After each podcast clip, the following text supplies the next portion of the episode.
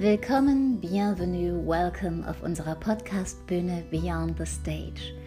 Heute ist Weltkindertag ähm, und eigentlich hatte ich etwas komplett anderes geplant, denn zum Internationalen Kindertag hatte ich so tolle Powerfrauen, Mütter, Töchter, ja, die ähm, tolle Geschichten für Kinder eingelesen haben und das Ähnliche oder etwas Ähnliches hatte ich geplant für heute mit tollen äh, Männern, Papas, Söhnen.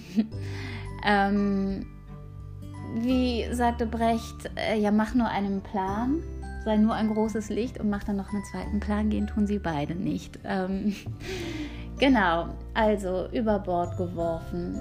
Ähm, aber eine Folge, eine kurze Folge, eine spontane Folge entsteht jetzt gerade, ähm, weil ein anderer toller Mann gegangen ist, ähm, mein Papa.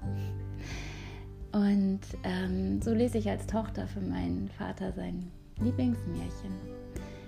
Ähm, denn außer das weite Meer mochte er Katzen gerne. Und sein Lieblingsmärchen war der gestiefelte Kater. Und ähm, das ist also mein Plan C für heute. Ähm, spontan für ihn eingelesen. Ich hoffe, ihr habt auch ein bisschen Spaß. Ich danke fürs Zuhören. Der gestiefelte Kater. Es war einmal ein Müller, der hatte eine Mühle, einen Esel, einen Kater und drei Söhne. Die Söhne mussten ihm in der Mühle helfen. Der Esel schleppte die schweren Säcke mit Getreide und Mehl, und der Kater jagte die Mäuse davon. Als der Müller starb, nahm sich der älteste Sohn die Mühle und der zweite den Esel. Für Hannes, den jüngsten Sohn, blieb nur noch der Kater übrig. Ich habe es wirklich am schlechtesten erwischt, klagte er. Mein ältester Bruder kann Korn mahlen, der andere auf dem Esel reiten. Doch was nützt mir der Kater? Hm, ich könnte mir aus seinem Fell eine Mütze nähen. Zu mehr taugt er nicht. Tu das nicht, maunzte der Kater. Für eine Mütze ist mein Fell nicht genug. Lass mir lieber ein paar Stiefel machen aus feinstem roten Leder. Dann will ich dir aus deiner Not helfen. Du kannst sprechen? staunte Hannes. Ja, wenn es sein muss, entgegnete der Kater. Wie es der Zufall so fügte, kam gerade ein Schuster des Wegs. Hannes bat ihn herein und ließ dem Kater ein paar Stiefel anmessen. Sein letztes Geld kramte er dafür aus den Hosentaschen. Kaum waren die Stiefel fertig, zog der Kater sie an. Er nahm einen Sack, füllte eine Handbreit Körner hinein, schnürte den Sack zu und warf ihn sich über die Schulter. Dann stiefelte er wie ein Mensch auf zwei Beinen zur Tür hinaus.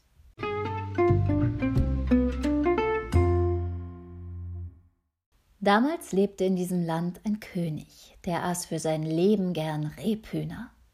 Der Wald war voll von ihnen, aber die Tiere waren scheu und versteckten sich gut. Deshalb gelang es kaum einem Jäger, Rebhühner für den König zu fangen. Der Kater wusste das und wollte die Sache anders anpacken. Er ging in den Wald und legte mit den Körnern eine Spur, die direkt in den weit geöffneten Sack hineinführte. Die Schnur behielt er in der Pfote, während er sich im Gebüsch versteckte. Bald kamen die Rebhühner angeflattert und pickten die Körner auf, eins nach dem anderen. Schließlich hüpften sie in den Sack hinein, um auch noch an die letzten Körner zu gelangen. Als der Kater meinte, nun seien es genug Rebhühner, zog er die Schnur fest zu, lud sich den Sack auf den Rücken und eilte mit seiner Beute zum Königsschloss. Yay! Halt! Wohin? rief der Wächter am Tor. Zum König, sagte der Kater. Ein Kater zum König? Wie verrückt ist denn die Welt geworden? wunderte sich der Wächter. Lass ihn nur, meinte ein anderer. Der König klagt so oft über Langeweile. Vielleicht hat er Vergnügen an dem seltsamen Kater und vergisst für heute seine schlechte Laune. Der Kater trat vor den König, verneigte sich tief und sagte Mein Herr, Der Graf von Karabas schickt euch diese Rebhühner. Er hat sie soeben im Wald gefangen. Der König leckte sich die Lippen, als er die zarten Hühnchen sah. Zum Dank füllte er dem Kater goldene Taler in den Sack, so viel er ertragen konnte. Der jüngste Müllers Sohn saß derweil zu Hause, stützte seinen Kopf auf die Hand und jammerte über seine eigene Dummheit. Sein letztes Geld hatte er für die Stiefel ausgegeben. Nichts war ihm geblieben, nicht einmal der Kater. Da sprang der Kater herein und ließ den Sack mit den Goldstückchen auf den Boden plumpsen. Hm. Hier hast du das Geld für die Stiefel zurück. Außerdem lässt der König dich grüßen. Hannes freute sich über den Reichtum, auch wenn er nicht wusste, wie das zugegangen war. Der Kater streifte sich die Stiefel von den Füßen und erzählte nebenbei alles. Dann sagte er: Nun hast du genug Geld mehr als die Mühle und der Esel wert sind. Doch dabei soll es nicht bleiben. Gleich morgen ziehe ich die Stiefel wieder an. Du sollst noch reicher werden. Übrigens habe ich dem König erzählt, dass du Graf Karabas bist. Am nächsten Morgen ging der Kater wieder zur Jagd und brachte dem König reichlich Beute, wofür er mit goldenen Talern belohnt wurde. Und so ging es nun alle Tage. Der Kater war inzwischen beim König so beliebt, dass er im Schloss umherstreifen durfte, wie und wo er wollte. Einmal hörte er, dass der König und seine Tochter mit der Kutsche zum See fahren wollten. Sogleich rannte der Kater nach Hause und sagte dem Müllers Sohn, wenn du ein Graf und für dein ganzes Leben reich sein willst, dann komm mit zum See und bade darin. Hannes wusste nicht, was das zu bedeuten hatte, aber er vertraute dem Kater und folgte ihm. Am See angelangt, zog er sich splitternackt aus und sprang ins Wasser. Der Kater griff sich die armseligen Kleider und versteckte sie unter einem großen Stein, gerade noch im letzten Augenblick. Schon kam die Kutsche des Königs angerollt. Der Kater stellte sich der Kutsche in den Weg und rief Hilfe, miau, miau, zur Hilfe, allergnädigster König, mein Herr badet gerade im See. Ein Dieb raubte ihm seine kostbaren Kleider, die er hier am Ufer liegen hatte. Nun steckt Graf Karabas noch immer im Wasser und kann nicht heraus. Miau. Er wird sich erkälten und ganz gewiss am Schnupfen sterben. Als der König das hörte, schickte er einen Diener zurück ins Schloss, um das schönste Gewand aus der königlichen Kleidertruhe zu holen. Die Sachen passten Hannes, als wären sie für ihn genäht worden. Der König lud den vermeintlichen Grafen ein, sich zu ihnen in die Kutsche zu setzen. Die Prinzessin hatte nichts dagegen. Im Gegenteil, der junge Mann gefiel ihr mehr als alle, die sie in ihrem bisherigen Leben zu sehen bekommen hatte.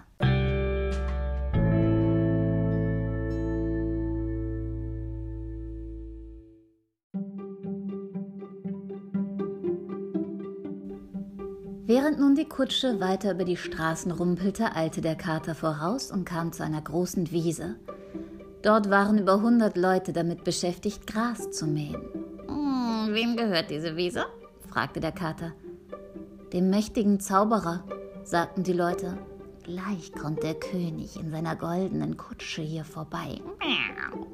Wenn er fragt, wem die Wiese gehört, so antwortet dem Grafen Karabas. Tut ihr das nicht? Fresse ich euch allesamt auf. Der Kater lief weiter zu einem riesigen Kornfeld.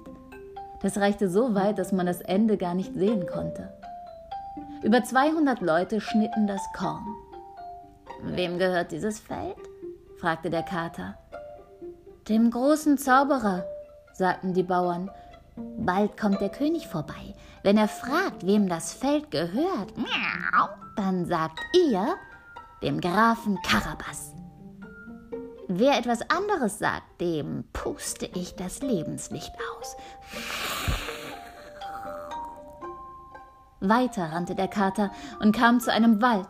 Über 300 Leute waren dabei, mächtige Eichen zu fällen. Wem gehört dieser Wald? fragte der Kater. Dem gefährlichen Zauberer, sagten die Holzfäller. Aufgepasst, Leute! Wenn der König hier vorbeikommt und fragt, wem der Wald gehört, sagt ihr dem Grafen Karabas. Tut ihr das nicht? So hat euer letztes Stündlein geschlagen. Die Leute schauten dem Kater hinterher, weil er sprechen konnte und wie ein Mensch in Stiefeln ging, beschlich sie große Furcht.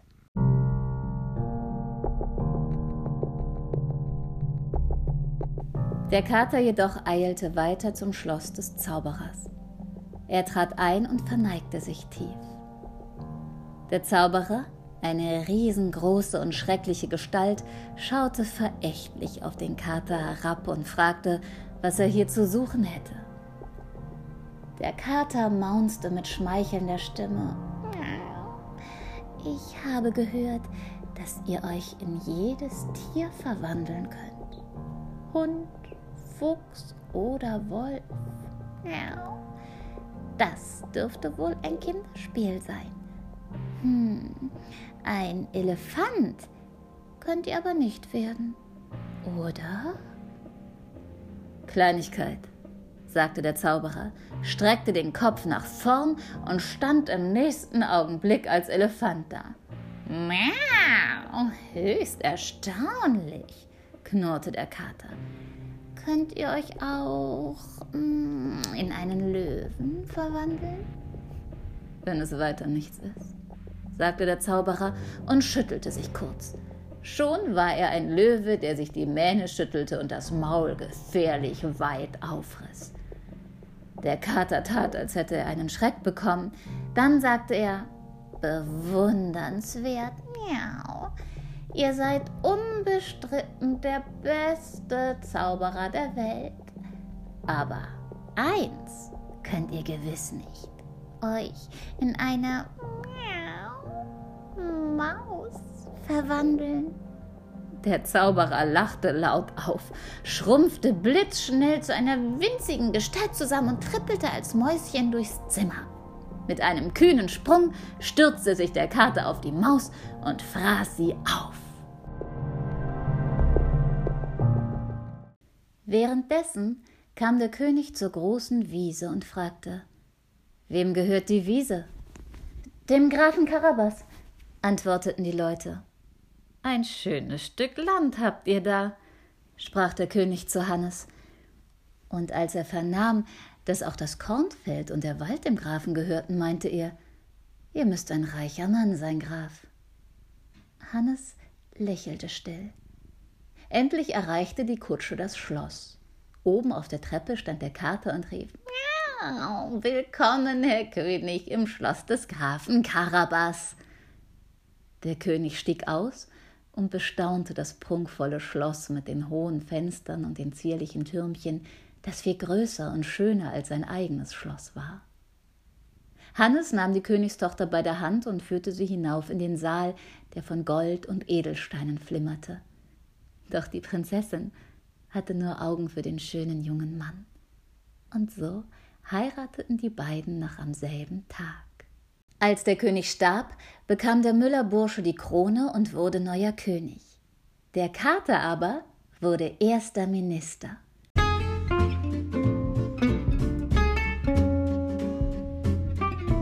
Auf Mäusejagd ging er nur noch zum eigenen Vergnügen.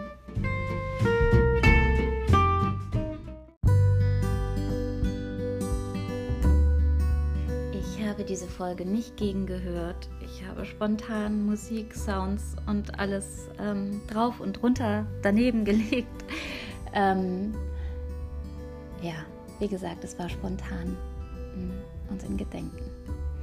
Die nächste Folge wird aber durchdacht sein. Und ich freue mich sehr, am 26. September den Filmemacher und Autor Thomas Frick zu Gast zu haben. Ihr werdet ein Interview mit ihm hören und eine Lesung von zwei seiner Kurzgeschichten. Ich freue mich auf euch und nicht vergessen, die ganze Welt ist Bühne.